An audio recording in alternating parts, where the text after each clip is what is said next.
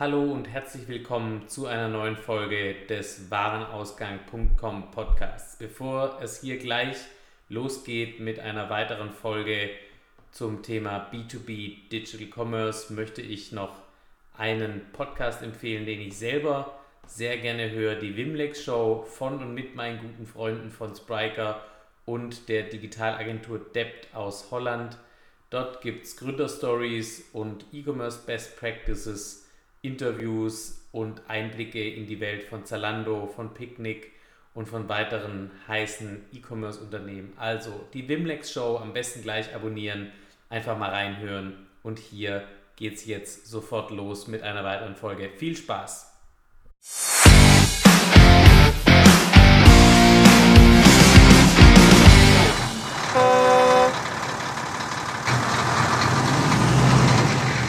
Hallo und herzlich willkommen zum nächsten Warenausgang.com Podcast. Ich sitze hier in Berlin im Büro von Robeo, wunderbar hier am Kurfürstendamm gelegen.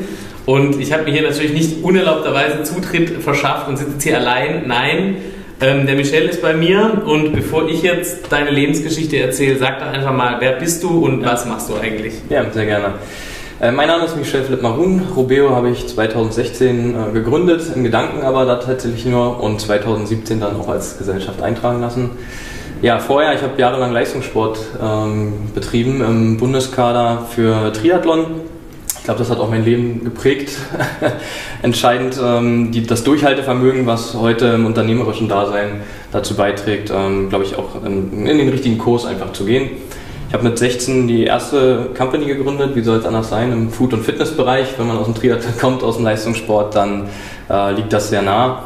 Damals war der Markt nicht so weit, deswegen da auch relativ vor zwölf Jahren relativ schnell wieder rausgegangen und dann Step by Step ein, eine nach der anderen Gesellschaft aufgebaut, im kleineren Rahmen tatsächlich und maßgeblich 2014 dann Viva Concept ins Leben gerufen. Das ist eine Unternehmensgruppe im Bau, Planungs- und Immobilienwesen also schlussendlich Projektentwicklungsgeschäft mit eigenen Handwerkern.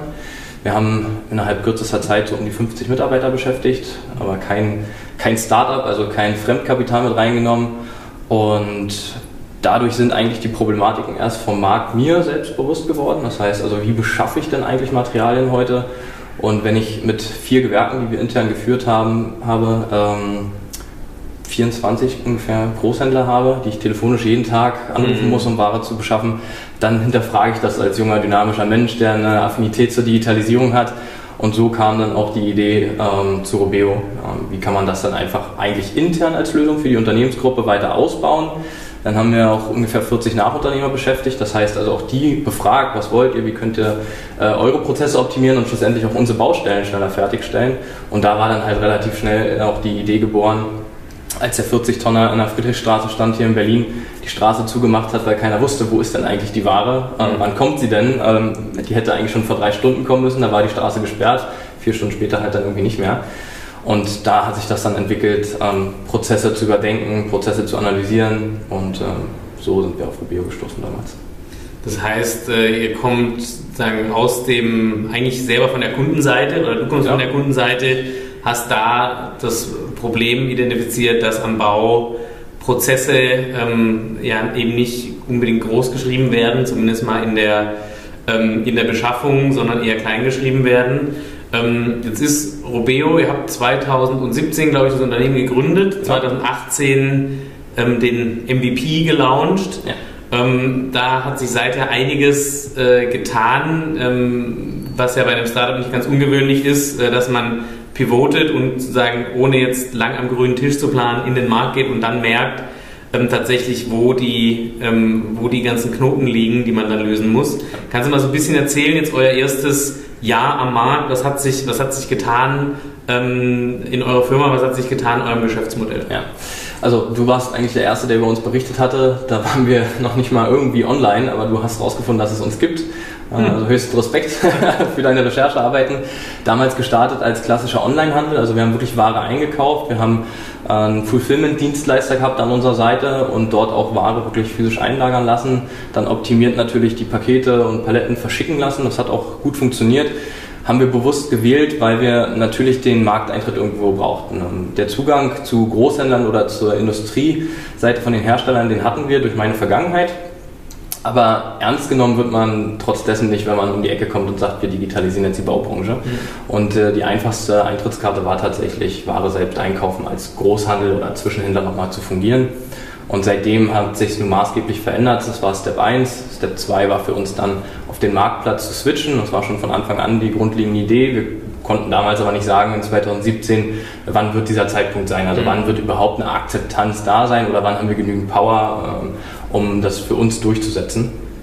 Und im Mai 2018 haben wir es gelauncht, genau. Wir haben immer die Definition operieren am offenen Herzen, also Try and Error jeden Tag und haben dann relativ schnell festgestellt, dass wir auf diesen Marktplatz, ähm, auf das Marktplatzprinzip umswitchen müssen. Mhm. Ähm, auch sehr drastisch getrieben tatsächlich von den Großhändlern, die gesagt haben, wenn wir mit euch weiter zusammenarbeiten aus den Gesprächen, ähm, dann bitte als ähm, Marktplatz und wir wollen selbst die Preise weiterhin definieren. Das war dann für uns auch der Cut, wo wir gesagt haben, August letzten Jahres, jetzt stellen wir um, wir kaufen nicht mehr ein, wir definieren nicht mehr die Preise, sondern wir bieten die äh, technologischen Möglichkeiten um sich äh, registrieren zu lassen auf Robeo, Produkte anzubieten. Aber nach wie vor ist es so bei Robeo Hidden Marketplace, schlussendlich wird nicht angezeigt, welcher Großhandel welche Ware verkauft. Ein Produkt, ein Preis.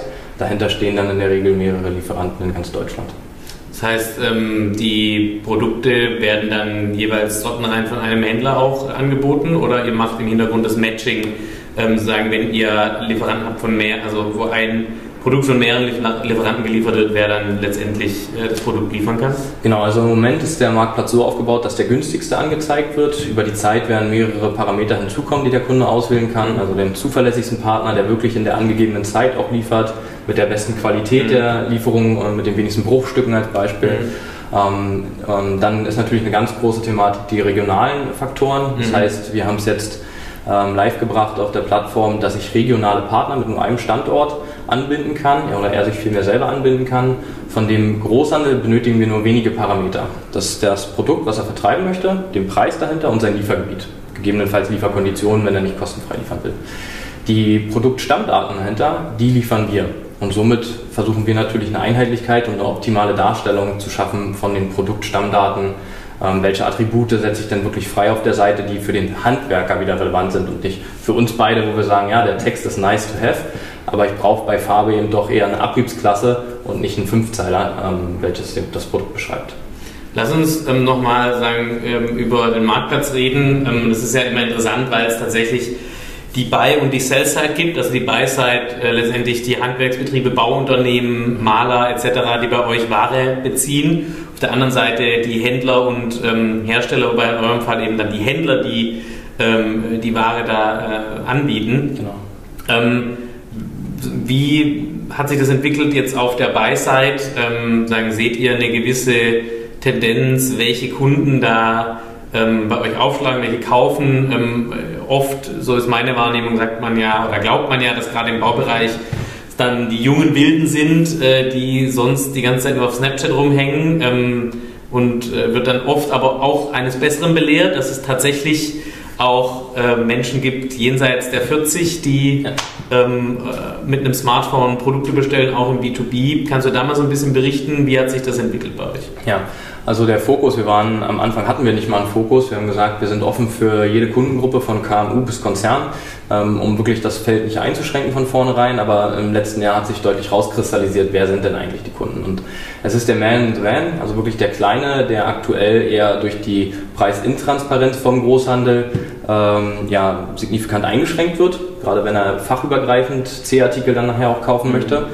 Und es gibt die Konzerne, die fest verhandelte Preisstrukturen haben, denen aber der Digitalgrad fehlt einfach von der Materialbeschaffung. Und alles, was dazwischen ist, also Unternehmen irgendwie zwischen 10 und 100 Mitarbeitern, die sind aktuell äußerst schwierig, ähm, einfach vom Pricing her wieder, diese Thematik Intransparenz äh, onzuboarden. Und deswegen viel mehr Kundengruppe Man in the Van. Es ist alles dabei, zwischen 18 Jahre gerade irgendwie selbstständig gemacht. Mhm ähm, ausgelernt oder Meistergrade abgeschlossen, bis hin zu 50-Jährigen, die ähm, unsere, unsere Plattform einfach nutzen. Wie ähm, kommt denn diese Kunden? Sind das dann klassische Online-Marketing-Aktionen? Ich habe gesehen, als ich vorne kurz äh, in eurem äh, cool gestalteten Wattebereich saß, ihr habt auch schon einen gedruckten Flyer oder eine, äh, eine, eine Broschüre oder ein Aktionsprospekt. Ja. Ähm, wie akquiriert ihr diese Kunden heute? Also den Man in the Van natürlich klassische Multi-Touch-Kampagne. Wir haben einen Kunden, der offline aktuell agiert. Den müssen wir irgendwie dazu bewegen, erstmal digital die Produkte anzuschauen. Next Step wäre dann, die auch zu kaufen. Das heißt, wir verschicken diese Prospekte, die du vorne gesehen hast am Eingang, tatsächlich per Post an den Kunden. Dort ist drauf hinten eine Faxbestellung. Auch das mhm. äh, ist nicht die Seltenheit, die hier eintrudelt bei uns. Wie viele Faxbestellungen kriegt ihr so? Hast du deine Zahl im Kopf? Es ist Gott sei Dank unter 2%, würde ich sagen, von okay. allen Bestellungen, aber es kommt vor. Ähm, wir hatten es nur vorsorglich eingerichtet. Mittlerweile sind wir ganz froh, dass wir es eingerichtet haben. Ähm, durch die Multi-Touch-Kampagne ist natürlich der erste Touchpoint äh, das Prospekt. So, der zweite Touchpoint ist dann, dass wir den Kunden hinterher anrufen.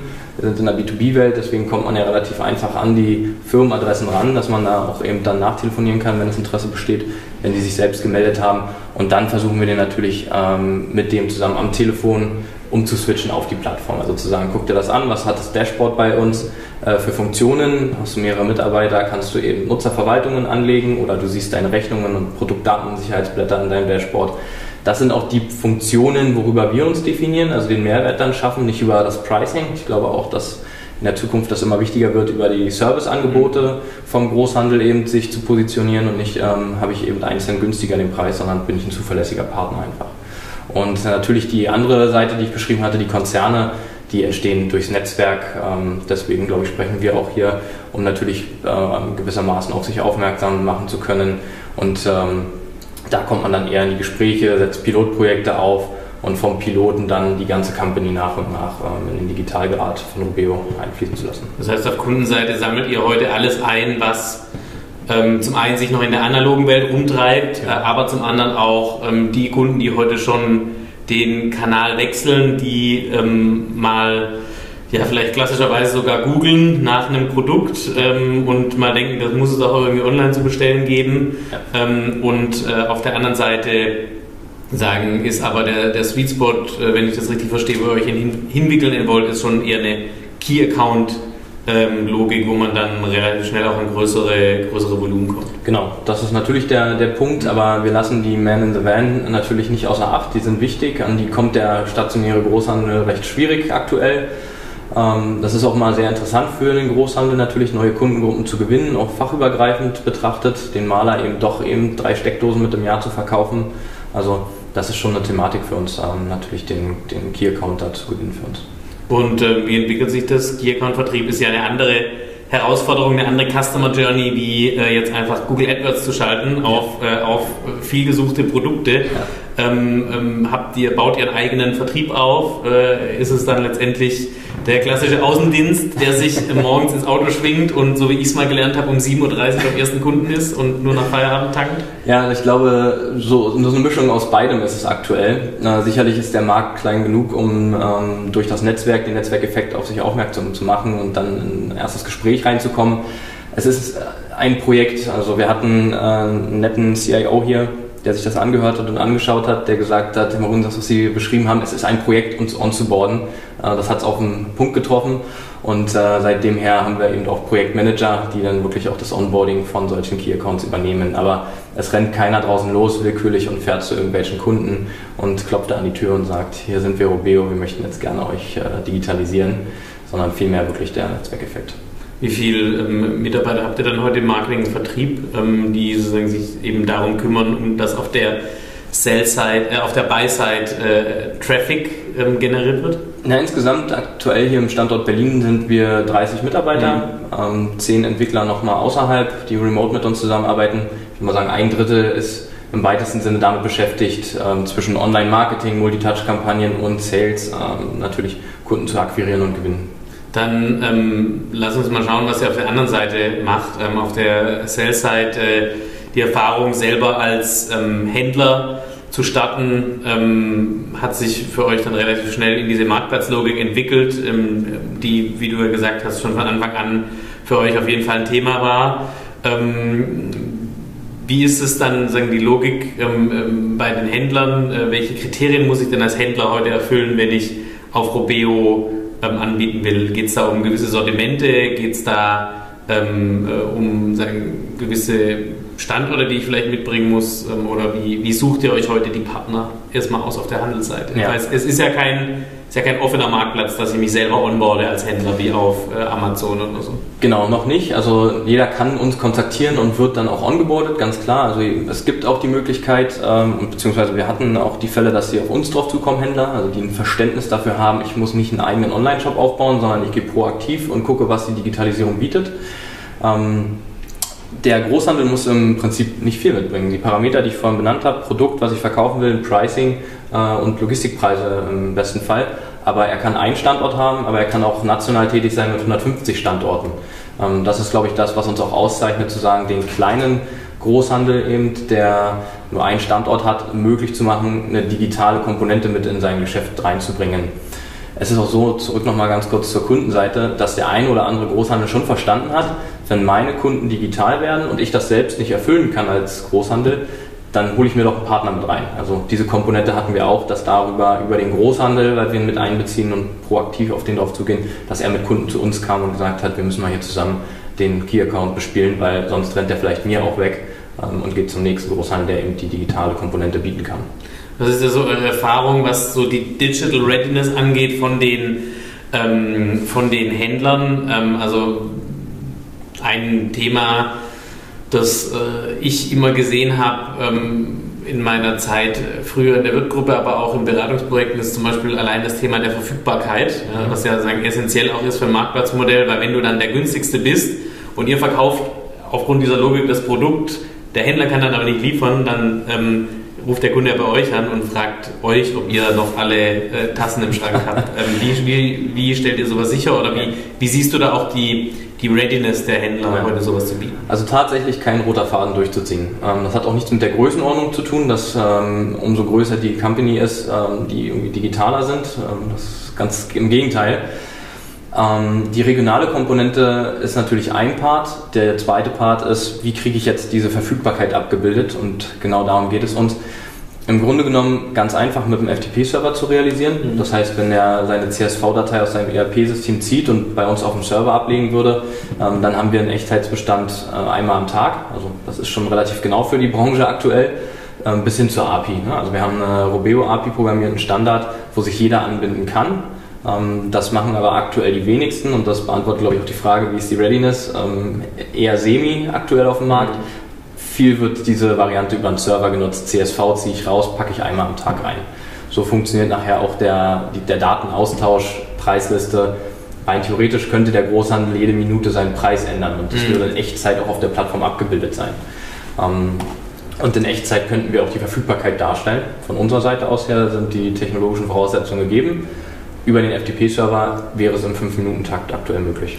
Was zeichnet denn die Händler aus, die heute schon so eine API nutzen können? Ähm, kannst du das mal so ein bisschen beschreiben? Haben die größere IT-Abteilungen? Sind die ein bisschen weiter? Sind es vielleicht sogar jüngere Unternehmen? Ähm, oder vielleicht jüngere Geschäftsführer, äh, die sich mehr um das Thema kümmern. Ja. Kannst du da, siehst du da so einen roten Faden innerhalb dieser Gruppe? Ja, also ich würde den letzten Punkt aufgreifen, wenn es eine Führung, einen Führungswechsel gab. Also wenn der der Sohn die Familie irgendwie intern gewechselt hat, die Kinder übernehmen das Geschäft. Das macht schon viel aus. Äh, ich würde mal, das ist aber auch ein reines Bauchgefühl, wir haben keine Statistik darüber, behaupten, dass die Geschäftsführer, die sich für die API entscheiden und da vielleicht auch einen eigenen äh, Kostenblock dann ins Leben rufen für sich, das aber in Kauf nehmen, weil sie den Weitblick haben, eher Mitte 30, Anfang 40 sind.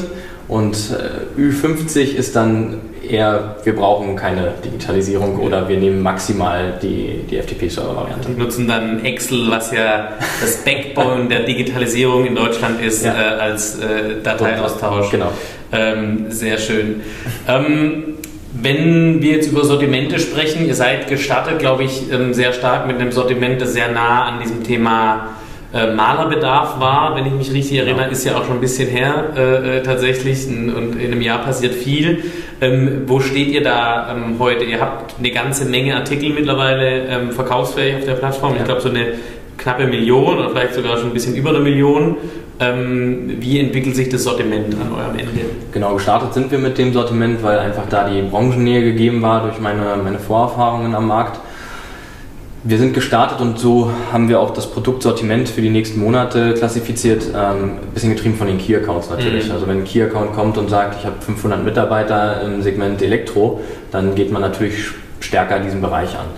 Ähm, gibt aber auch keine Prämisse, ob wir morgen Dachdecker angehen oder nicht. Das hängt tatsächlich, ähm, diese operieren am offenen Herzen. Also welches Unternehmen kommt, äh, dann geht man das forciert an. Wir haben ungefähr 750.000 Artikel aktuell ähm, auf der Plattform drauf. Wir haben weit über eine Million digitalisiert aktuell, die auch nach und nach ins System aus unserem PIM-System, was wir mit aufgesetzt haben, äh, so in den, in den, Marktplatz reintröpfeln.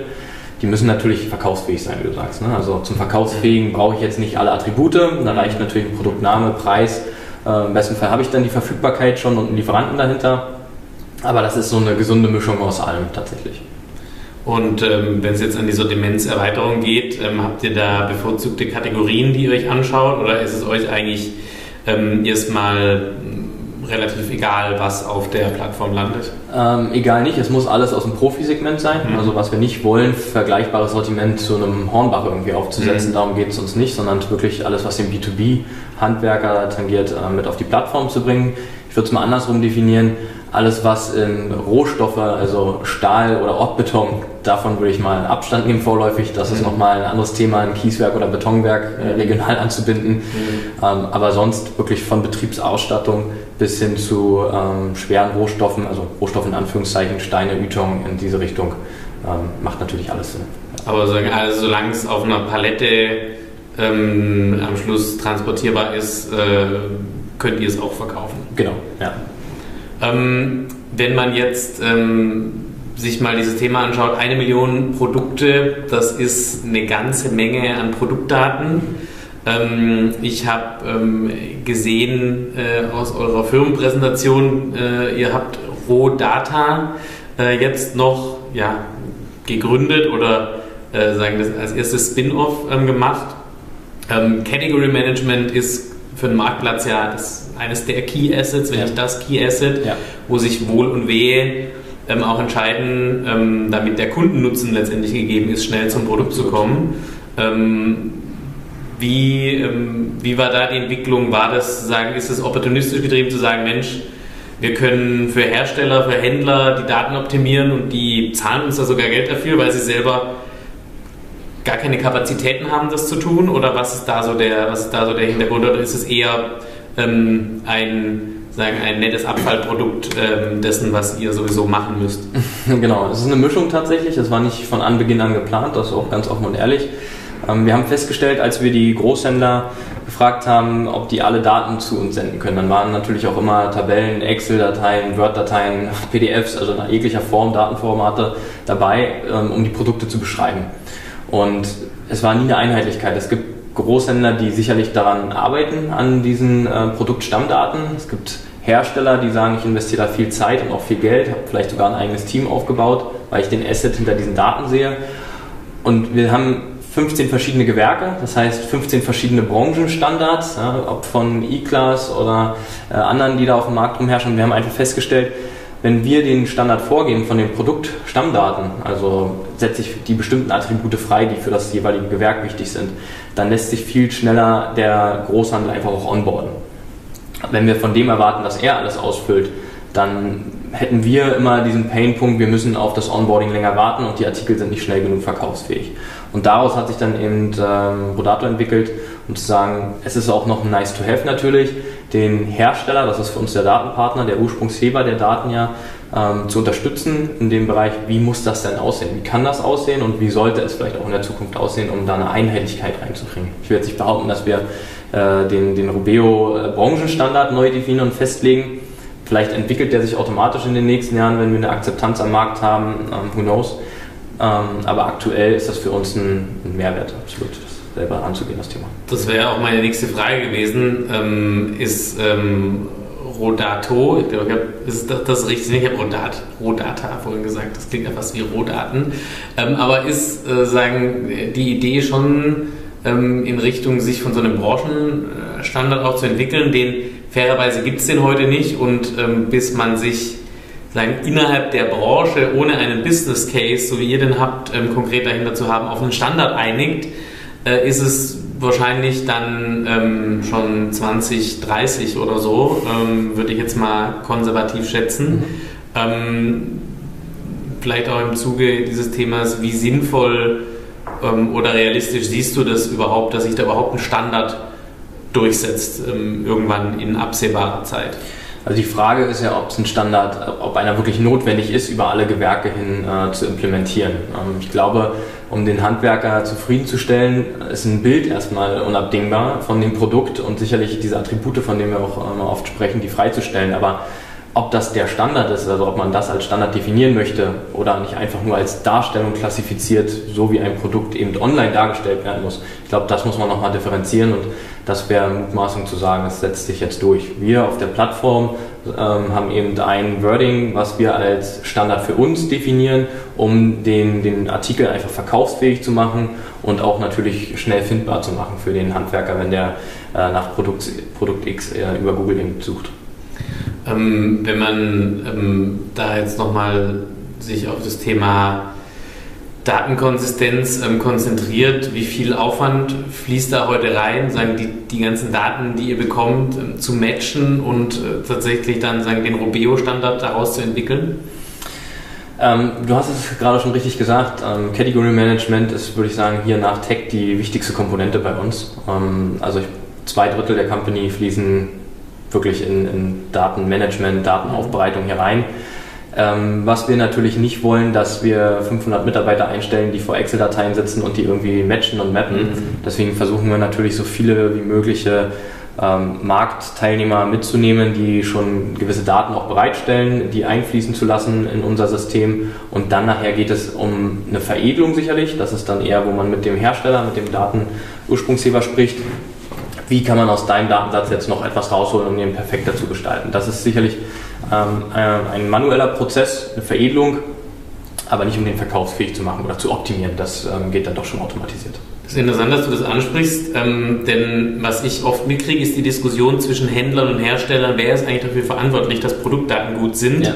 Ähm, Händler machen sich oft leicht und zeigen auf den Hersteller und sagen, der muss mir doch gute Daten liefern und der Hersteller zeigt fairerweise zurück auf den Händler und sagt, naja, wo bleibt denn dann da noch die Wertschöpfung, wenn ich jetzt alles mache, dann ja. kann ich es ja aber am Schluss auch selber noch fakturieren. Ja. Ähm, und äh, dann bricht das große, äh, bricht in der Regel das große Gewitter ein. Ja. Ähm, was ist denn da deine Meinung? Du bist ja nicht unbeteiligt in der Diskussion, ähm, bist aber eigentlich auch nur, nur ein Stakeholder. Mhm. Ähm, und was wäre denn da dein optimaler Case in dieser Beziehung Händler-Hersteller, was die, die Verantwortung für die Produktdaten angeht. Kann man da überhaupt irgendwo eine Linie ziehen? Schwer, schwer tatsächlich. Aktuell definiert sich ja ein Großhandel auch durch seine Marktpräsenz. Also wie heiße ich als Großhandel? Damit ist es mein USP aktuell. Vielleicht muss man da nochmal differenzieren, wo sehen wir den Großhandel in den nächsten zehn Jahren? Was hat der eigentlich für eine Funktion?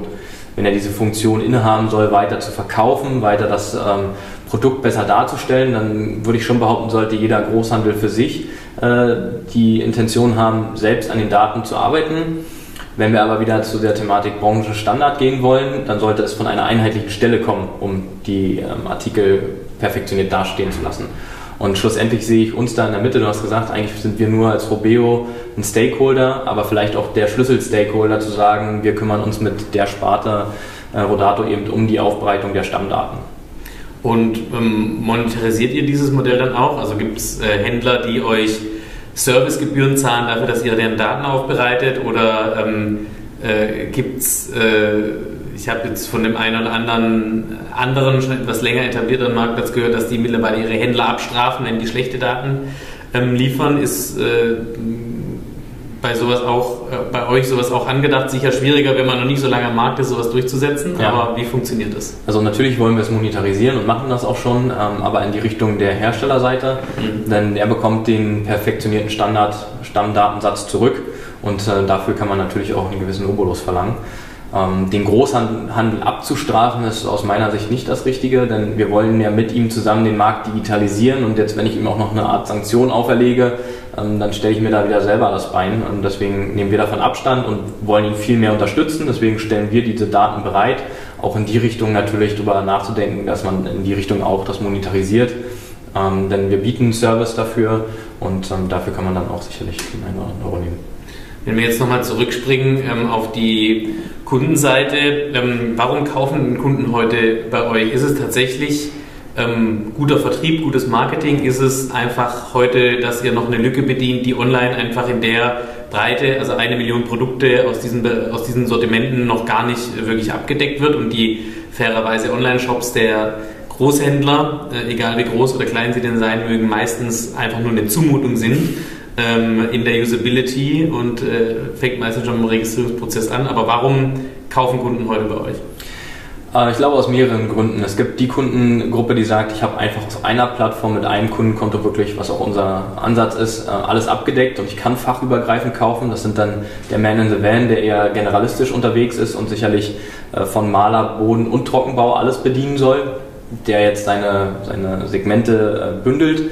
Ähm, eher in die Richtung Key-Accounts, die sagen, ich habe eigentlich den Prozess da draußen überhaupt nicht digital. Also meine Handwerker bestellen über Apps von verschiedenen Großhändlern, auf einem iPad sicherlich zwar schon, es ist digital angedacht, aber die Usability ist einfach nicht da. Wenn ein Online-Shop aussieht wie ein SAP-System, da draußen der Handwerker mit dem dicken Daumen das bestellen soll und die Akzeptanz der Digitalisierung einfach noch nicht da ist, dann muss ich ja überlegen, und da ist eben ähm, Jeff Bezos sein Ansatz immer der richtige aus meiner Sicht, zu sagen, alles aus Sicht des Kunden zu programmieren. Und die Kundensicht ist aus unserer ähm, Sichtweise nicht ähm, das, das Company-Bild aus Management-Sicht betrachtet, sondern vielmehr der Handwerker, weil der führt nachher aus, der soll das bestellen. Und wenn der Handwerker es schafft, alle Produkte mit einem Bild zu sehen, denn der Handwerker hat seine Artikel, die er nicht nach Text kauft, sondern die kauft er nach Bild, mhm. dann sind das, glaube ich, so Argumente, die dazu bewegen, auch einen Prozess nochmal neu anzudenken. Wie kaufen die heute? Kaufen die mobil? Kaufen die ähm, noch äh, klassischerweise über den Desktop? Ähm, kommen die meisten Bestellungen abends nach 18 Uhr rein oder wie, wie kann man sich das, also verrat keine Geheimnisse, für die äh, du mich nachher umbringen musst, aber ähm, wie kann man sich das vorstellen? Was, was könnt ihr da beobachten? Ähm, also wir können schon beobachten, dass der Man in the Van rund um die Uhr kauft. Also das ist wirklich dieses 24-7. Es gibt sicherlich eine Kernzeit, die ist morgens so wie auch im stationären Großhandel, das ist, lässt sich schon ableiten. Die Konzernkunden, die kaufen wirklich in der reinen Arbeitszeit. Und dann muss man noch differenzieren, wenn ich einen Kleinbetrieb habe, dann gibt es eben ähm, die, die Frau vom Chef, die Ware bestellt, die macht das über die Web-Variante natürlich. Gucken wir in Richtung Key-Account, die alle ein iPad haben, alle Mitarbeiter, dann ist es die mobile Variante. Absolut. Ähm, jetzt ist es ja so, ähm, das ist ja auch öfter mal in unseren Gesprächen ähm, ein Thema, äh, heute funktioniert es wahrscheinlich ganz gut, ähm, online einfach die Produkte mal anzubieten, zu verkaufen und wirklich auch äh, kaufbar zu machen und möglichst nah an eine Amazon Experience vielleicht ranzukommen, was äh, sagen Produktqualität, wie schnell bin ich beim Produkt und äh, wie verlässlich ist es dann tatsächlich auch nachher äh, morgen oder übermorgen da, wenn ich es bestelle. Ähm, meine Hypothese ist ja immer, das wird perspektivisch nicht ausreichen. Ich glaube, das geht schneller, schneller als man ähm, als man denkt, dass man sagen, mit einem reinen E-Commerce-Modell ähm, rechts und links dann eben von ähm, den Startups, die es heute noch gar nicht gibt, aber die dann vielleicht 2021, 2022 launchen, überholt wird. Ähm, was macht Robeo denn noch? Ihr habt ja noch einen größeren Plan, sagen die, die Baubranche zu digitalisieren. Hört der für euch sicherlich nicht damit auf, einen Online-Marktplatz zu haben. Was, äh, was für Pfeile habt ihr denn noch im Köcher? Wir haben schon über Rodato, die Datenthematik gesprochen, natürlich essentiell. Wenn ich nachher so weit gehe und die Daten aufbereite, in wie lange brauche ich, um einen Quadratmeter Ziegelsteine zu mauern. Und das kann man sicherlich auf viele Produkte runterbrechen. Wenn wir die Daten eben an Drittanbieter, also wie die BIM-Welt zur Verfügung stellen, genauere Bauzeitenpläne und wenn ich dann hinter den Daten auch noch die passenden Bilddateien habe, also den Architekten, den Planer wieder mit einzubinden, aus seinem CAD-Programm nicht mehr fiktive Module zu verbauen, sondern auch wirklich das Produkt, was es aktuell am Markt gibt, zu verbauen. Und schlussendlich kann er ja in die Richtung auch ähm, eine Vorbestellung tätigen. Worüber es fakturiert wird, das glaube ich, sollten wir heute nicht thematisieren, das sprengt den Rahmen. Ähm, wie der Markt heute tickt, der Handwerker kauft ein das Material aber der Architekt hat einen Bauzeitenplan und da kann man für gewisse Bauabschnitte auch schon heute sagen, ohne Wetter und andere Parameter natürlich zu berücksichtigen, wann sollte denn ein Container kommen, wo alle Artikel für den Trockenbau drin liegen und wo alle Artikel für ähm, die Malerarbeiten, also sprich Spachtelmasse, ähm, Malerflies und Farbe drin sind. Das kann man ja schon takten und da fängt eben Datenaufbereitung an Und die dritte Säule, die du, glaube ich, ansprichst, ist eben Roteco bei uns. Das ist nochmal in die Richtung Logistik natürlich gedacht. Wie kann man denn die Logistik und ich glaube aus diesem gesamten Kreislauf von Ware bestellen, Daten und Logistik, äh, wie kann man dann da eine vernünftige Wertschöpfungskette daraus bilden? Das geht in die Thematik, wenn Großhändler uns antworten, unsere Logistik ist am Ende, die ist erschöpft. Um, aber wenn man sich das doch weiter im Detail anschaut, dann sind die Fahrzeuge zu 70, 75 Prozent eigentlich nur ausgelastet auf den Routen, auch wenn äh, sicherlich Tools da Abhilfe schaffen sollen, Routenoptimierungen vorzunehmen. Wenn wir jetzt aber weitergehen, Transshipment Points, Abholboxen, also ein TSP-Point kann in der Regel alles sein. Ne? Also wir kennen das sicherlich alle aus dem privaten Rahmen, Hermes-Pakete bei dem Shop Lottoladen mhm. nebenan abzugeben. Und ähm, ich glaube, diese Thematiken gibt es in anderen B2B-Welten auch kann man auch auf die Baubranche ummünzen. Und dann kann man auch anfangen, gewisse Dinge zu optimieren und sagen, wo ist denn eigentlich meine Palette Dachziegel? Also befindet die sich gerade noch auf der A114 oder ist die erst in drei Tagen da und nicht mehr, ja, die Ware ist verschickt worden per LKW und könnte in den nächsten zwei Tagen bei Ihnen sein. Ich glaube, dann haben wir wirklich einen Kreislauf und eine Wertschöpfungskette ähm, für die Bauwirtschaft gebildet. Das sind so unsere Gedankengänge noch. Wie ist das für euch dann als Unternehmen in der Umsetzung? Ähm, sagen, du hast zwei Drittel der, der Mannschaft hier auf dem Thema Daten und das ist ja für euch heute ähm, sagen, in dem, in dem Hier und Jetzt, in dem ja Startups in der Regel leben und von dem sie zehren, ähm, ähm, leben, ähm, beschäftigt. Ähm, dann sind es Themen, die, die ihr euch schon konkret auch in der Entwicklung auf eine Roadmap legt oder sind es sozusagen einfach Zukunftsoptionen, die ihr jetzt schlauerweise schon eben mitdenkt und auch äh, mit versucht, aber jetzt nicht sozusagen eine aktive, äh, aktiv jetzt jeden Monat nochmal einen neuen Service oder ein neues Produkt launchen wollt? Oder ist es genau das Gegenteil ähm, von dem? Also es ist schon so, dass wir Prozesse zu Ende denken und nicht bis morgen, ähm, auch wenn Startups eben noch morgen und übermorgen da sein können und äh, nächsten Jahr nicht mehr. Mhm. Wir denken schon weiter die Schritte. Das hängt sicherlich auch mit den Personen zusammen, die hier als Unterstützer mitwirken bei dem Kontext. Ähm, Berufserfahrung von 15, 20 Jahren haben in den einzelnen Spezialsegmenten und man hat einfach die Möglichkeit, diese Prozesse wirklich zu Ende zu denken. Vielleicht muss man die auch gar nicht ähm, zu Ende denken, sondern sind maßgeblich schon vordefiniert worden von anderen Teilnehmern. Wir wollen nicht jede Woche ein neues Produkt launchen. Wir haben schon eine ganz klare Roadmap, ähm, die dahinter steht bei uns. Es hängt mit den Unterstützern, mit den Investoren natürlich zusammen. Wie weit blicken die denn in die Zukunft? Sehen die Robeo für die nächsten zwölf Monate oder gehen die auch einen Schritt weiter und sagen, Umsatz sei erstmal dahingestellt? Das interessiert die Investoren natürlich immer. Wo, wo sind wir nächsten Monat und nächstes Jahr? Aber wenn ich heute über Daten spreche oder über Logistikkonzepte, die optimiert werden können, dann glaube ich, brauche ich die richtigen Partner an der Seite, die das Verständnis dafür haben. Und ich bin da eben zu visionär, zu geprägt, ähm, was haben wir in fünf Jahren, ähm, um dass ich da Abstand nehmen könnte und auch wollte heute.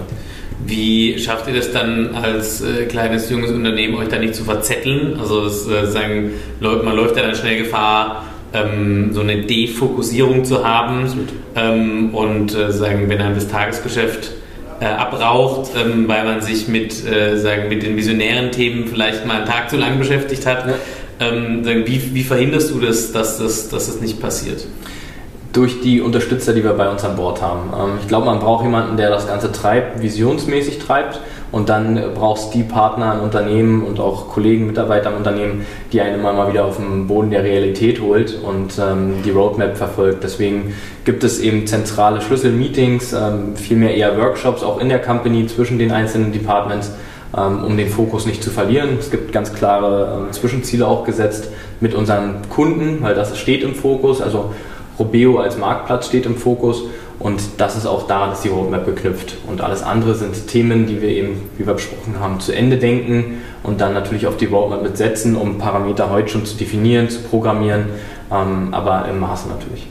Wenn du ähm, das Thema ansprichst, sozusagen der strategische Partner und äh, du hast äh, ja jetzt auch äh, Zeit damit verbracht, dir strategische Unterstützung, Investoren partnerseitig ins Haus zu holen. Ähm, wie arbeitet man da als ein junges Startup mit denen? Denn wovor man ja oft gewarnt wird als Gründer, ist, äh, sagen, dass der große Nachteil bei strategischen Investoren der ist, dass die eben strategisches Interesse haben und dass die einen dann eben auch ganz schön nerven können und ein äh, zum Vorstandsmeeting hier und Vertriebskickoff da und äh, Azubi Rallye dort äh, einladen und äh, dann äh, du nur noch im Flieger, in der Bahn im Auto sitzt und äh, Vorträge hältst äh, und aber gar nicht mehr an dem wirklich weiterentwickeln kann, was du, was du vorträgst. Also du hast ja jetzt Erfahrung damit gesammelt. Wie schaffst du das denn, ähm, dass, dass es da nicht dazu kommt, dass du den Großteil deiner Zeit mit Stakeholder-Management verbringst. Ja, also ich sitze viel im Flieger aktuell tatsächlich, aber weniger für Vorträge, sondern viel mehr zu Key-Accounts und das ist das, was mich freut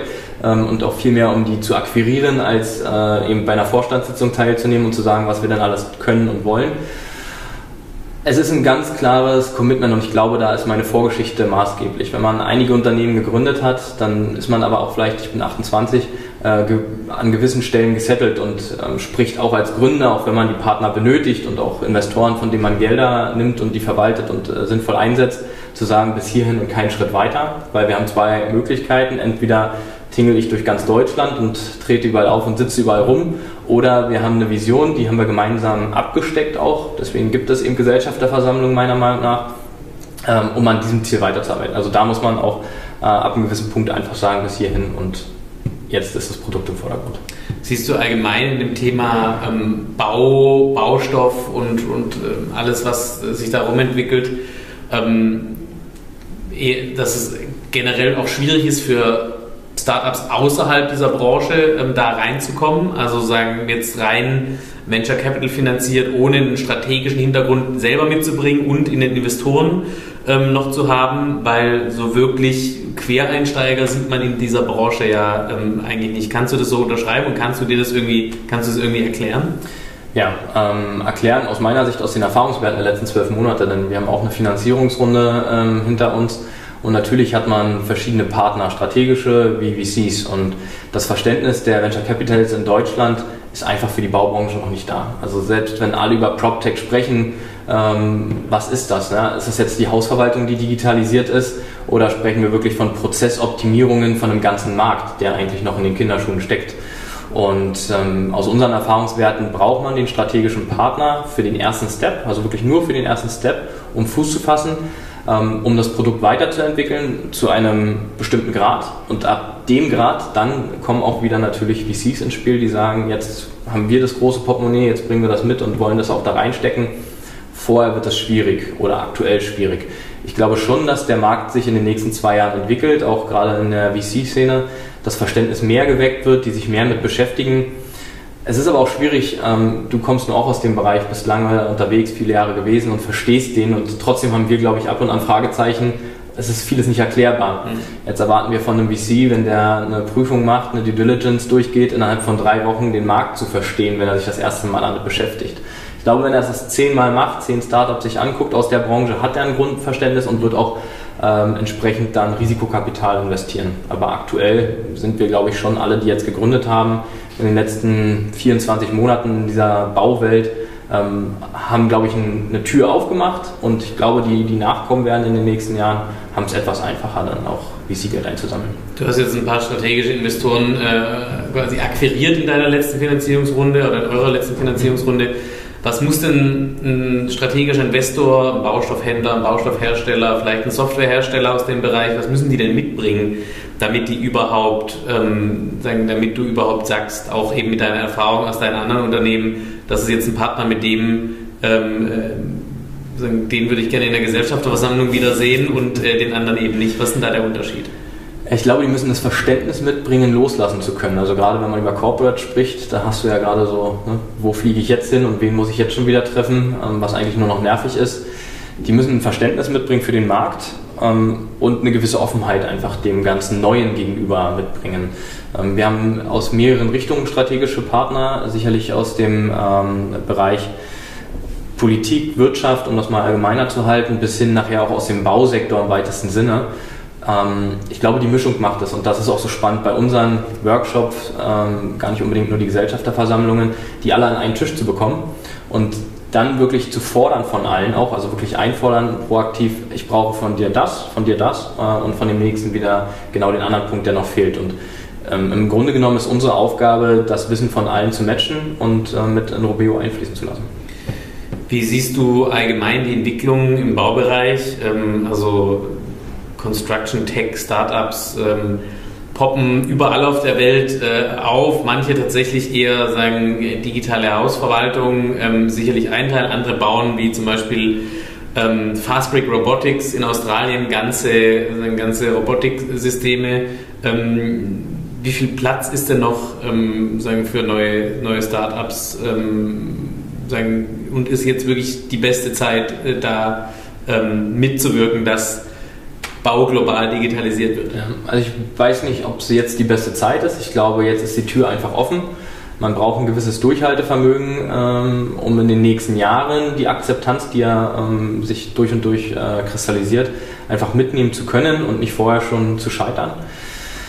Der Markt ist groß genug. Also der Bausektor steckt in den Kinderschuhen wie wahrscheinlich die Fashionindustrie vor 15, 20 Jahren. Und wenn wir uns mal den Bereich angucken, wie groß der ist im Verhältnis zum Bausektor, ist das äh, gigantisch. Deswegen Platz ist genug. Ich glaube, es wird sich ähm, rauskristallisieren, wer hier weiter am Markt äh, sich etablieren kann.